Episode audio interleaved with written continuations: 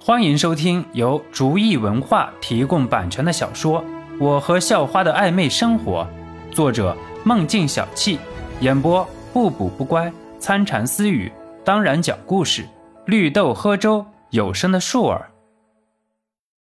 第四集，肖诺带着一头雾水离开了实验室，和随心言一起回到了学校。不过因为当时醒过来，也没什么事儿。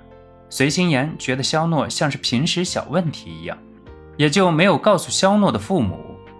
吃完晚饭，对于即将参加考试的学生来说是不能回家的，因为那么多的时间可以用来自习、查漏补缺，而且老师也都在学校守护着，让每个学生能在有疑问的时候第一时间做出解答。不过。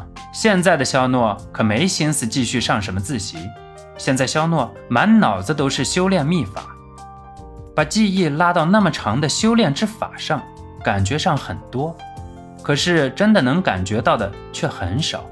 在脑海里将秘法打开，第一页便写着：“此修炼之法，唯有逐步提升，方为王道。为防止根基不稳。”唯有依仗自身，才能得到后来之法。肖诺一看，也是大吃一惊，原来这个秘法这么神奇。继续向后翻着秘法，第一章修身篇，开篇介绍：所谓修身，让经脉贯通，为精神铺实。接着就是一段不长，不过很晦涩的咒语出现在肖诺的脑海里。再往后解释道：“最初的修炼，感受自然的能量与自己的能量共振，让自然的能量为自己所用。”看着这个解释，肖诺大概理解了这个咒语的意思，大概就是利用这个咒语，让自身能够利用自然的力量吧。思索间，肖诺便开始了自己的练习，内心默念着咒语，一丝丝去寻找自然的力量。肖诺一直摆出一副在背书的样子，老师也就没有过来打扰。其实到了这个时候，即使是睡觉，老师也不会批评的。只不过肖诺真的没有在睡觉。半个小时过去了，一个小时过去了，肖诺一遍接着一遍地默念着咒语，头上已经出现了细密的汗珠，可是丝毫没有感觉。又过了半个小时，肖诺感觉自己都头胀得快要爆炸了的时候，忽然发现了身体里的一点点异样，一丝暖流在身体里的各处来回游荡，虽然很微弱，但是给人一种很安全的感觉。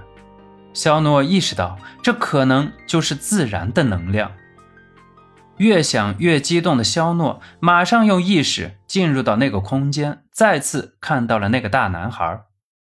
肖诺刚想要张嘴，却突然发现好尴尬，自己到现在还不知道对方的名字。啊，那个以前一直都来去太匆忙了，忘了问你叫什么了。肖诺很不好意思地说着。大男孩笑得很温暖。叫我小凯就好了，找我有什么事吗？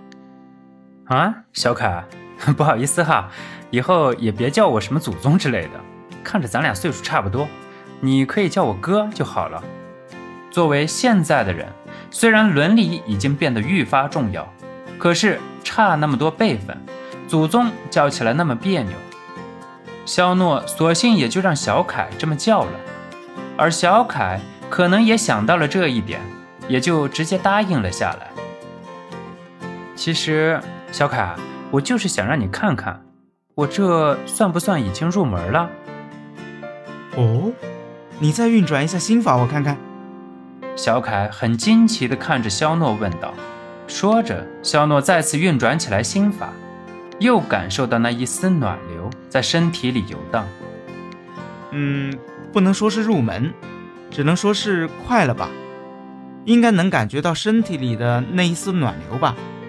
其实那暖流就是你从自然世界得到的最纯净的能量，我们叫它自然能。当修炼到身体的每一寸都能感觉到自然能的时候，就算真的入门了。因为那个时候你的经脉就已经全都打通了，才算真的踏上了修炼的道路。听着这解释，肖诺略微有点失落。可是想想，要是那么容易修炼，也就不对劲了。于是问道：“那大概要多久才能打通呢？”很快的，这么快就能凝聚出自然能。这一丝自然能，能很快的就打通全身经脉的。其实最难的凝聚第一丝自然能那一关已经过去了。我本来以为这一关需要十天半个月的，不过现在看来效果还不错。好好加油啊！估计再有个一两天就差不多了。嗯，好的，我先走了。听着小凯的解释，肖诺顿时心安了不少。也就想转身离去。哎，哥，别忘了，一会儿你们放学了，别忘了找晶晶奶奶问问心妍奶奶的事。